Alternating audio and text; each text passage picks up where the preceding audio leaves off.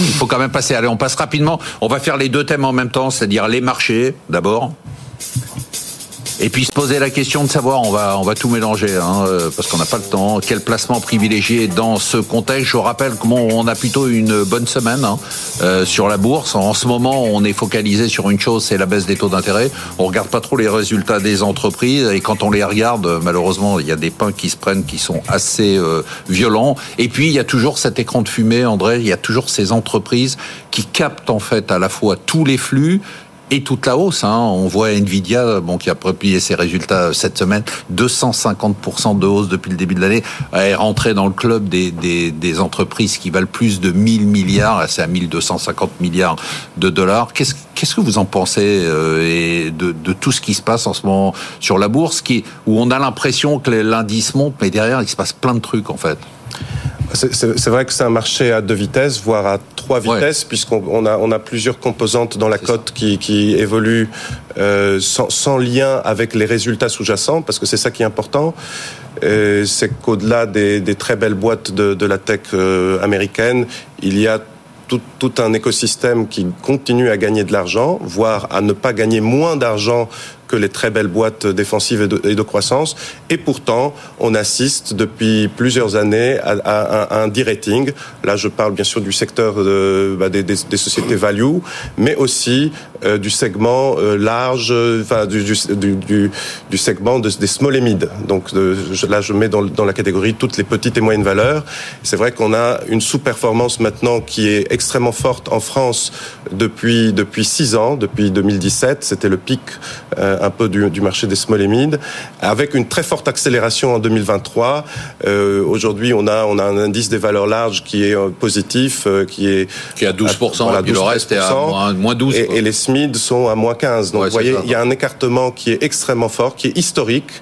Euh, et qui est surtout cumulé puisqu'on on, on, on, le, on le, si on le prend sur six ans, bah là on a un écartement de, de valorisation qui aboutit pour la première fois depuis maintenant quelques semaines à des valorisations qui sont plus basses sur le secteur euh, des small et mid en Europe que, que les larges, alors qu'historiquement, les mid étaient toujours un peu mieux valorisés, toujours un peu mieux valorisés. Pourquoi? Parce que ce sont des boîtes qui ont forcément un peu plus de croissance, hein, historiquement.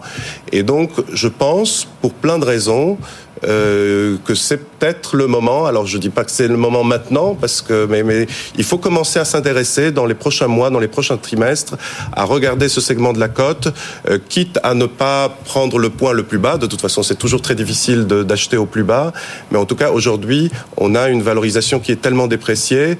Euh, quand je regarde la cote, moi je vois euh, beaucoup d'opportunités et nous on commence à explorer de, de façon de plus en plus sérieuse euh, et, écumer, et essayer d'écumer euh, les, de faire des bonnes affaires euh, dans ce segment. François, qu'est-ce que vous je dites? Je partage effectivement cette opinion. On est sur des plus bas historiques de Valo sur ce segment-là. Après deux Donc, années. Je rappelle, on parle du segment de small et mid cap. Small et mid cap. Euh, c'est très difficile à l'adresser ce segment. Donc nous, on a on a fait une acquisition pour ça. On a acheté une équipe euh, qui avait créé une boîte de gestion dédiée à cela pour avoir un portefeuille de 120 valeurs, pas plus de 1% par titre, euh, aucune relation directe avec les boîtes. C'est vraiment pour allouer de l'argent dans nos allocations vers ce segment, ce qui n'est pas simple si on veut éviter les concentrations françaises, les concentrations de proximité qu'on peut avoir par rapport à l'affect qu'on peut développer avec des, des small limits, parce que c'est souvent des métiers qu'on aime bien, qu'on apprend, qu'on comprend, et on a tendance à suivre les, dirigeants à, à, long terme. Donc on voulait s'extraire de cela. Euh, je, je crois que c'est un vrai beau pari pour 2024. C'est peut-être même d'ailleurs un pari assez saisonnier en fin d'année. Parce que s'il y a des entreprises qui sont sensibles à la tenue de leur cours au 31 décembre pour retourner voir le banquier ou habiller les bilans, c'est bien celle-là. Et souvent, en fin d'année, décembre, c'est peut-être une bonne classe d'actifs euh, pour faire le fameux rallye de Noël qu'on imagine régulièrement. Donc vous dites un rallye de fin d'année, mais peut-être sur, sur, les, sur les small cap, en tout cas, ça me paraît plus probable. Qu'est-ce que vous dites, Christopher, aux, clients de PIC-TM aujourd'hui ouais. euh, quel, quel, placement privilégié? Alors très clairement, je pense, on n'en a pas parlé, mais l'obligataire est évidemment incontournable. Euh, très certainement plutôt sur les courtes maturités, tout simplement parce qu'il y a ce débat qu'on a eu tout précédemment sur quelle va être la politique oui. monétaire. Donc c'est plutôt les taux longs qui sont plus volatiles à cet égard. Sur les actions, l'erreur qu'il faudrait pas commettre, c'est effectivement, on a eu beaucoup euh, d'épargnants, d'investisseurs en tout début d'année qui sont allés uniquement sur l'obligataire, qui avaient raté le rallye euh, sur les actions en tout début d'année du fait de la réouverture chinoise. Donc il faut avoir un équilibrage. C'est pour ça effectivement, on a parlé à juste titre des actions qui est aujourd'hui aussi une classe d'actifs indéniablement, comme toujours, je voudrais dire incontournable. Nous, on est un peu plus prudent certainement. Euh, on est plutôt sur euh, ce qu'on va appeler les valeurs de croissance, mais surtout les valeurs de qualité dans un premier temps. Alors parfois, ça se recoupe. Hein. Une valeur de qualité, ça peut être du LVMH, donc euh, dans le luxe.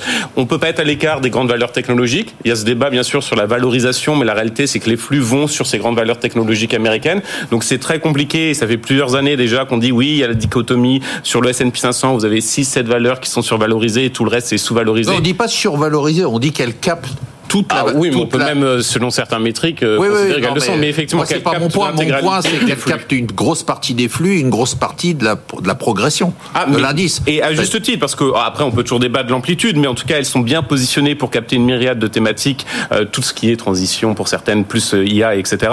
Et donc, indéniablement, c'est très dur d'être à l'écart aujourd'hui de ce type de marché. Donc, il faut l'être. Et le dernier point, vous aviez le, le, visuel. Vous voyez la bonne performance du marché japonais. vous savez, ça fait à peu près 10 ans qu'on ne cessait de dire, ben, le Japon revient, etc. Et Presque ça 30%. Exactement, en monnaie locale. Donc Il faut une bonne continuer sur le Japon Très clairement. Euh, ah parce qu'il y, y, a deux arguments très, très, très rapides. L'économie japonaise sort de la déflation, ils ont de la trésorerie du côté des entreprises, ils ont les consommateurs qui ont enfin des hausses de salaire et surtout, vous avez beaucoup d'investisseurs qui ont peur de jouer la Chine, mais ils veulent pas rater le coche de la reprise chinoise. Donc le premier bénéficiaire économiquement, ça va être quand même le Japon. Donc c'est un moyen de jouer la Chine aussi de manière Donc on continue sur le Japon.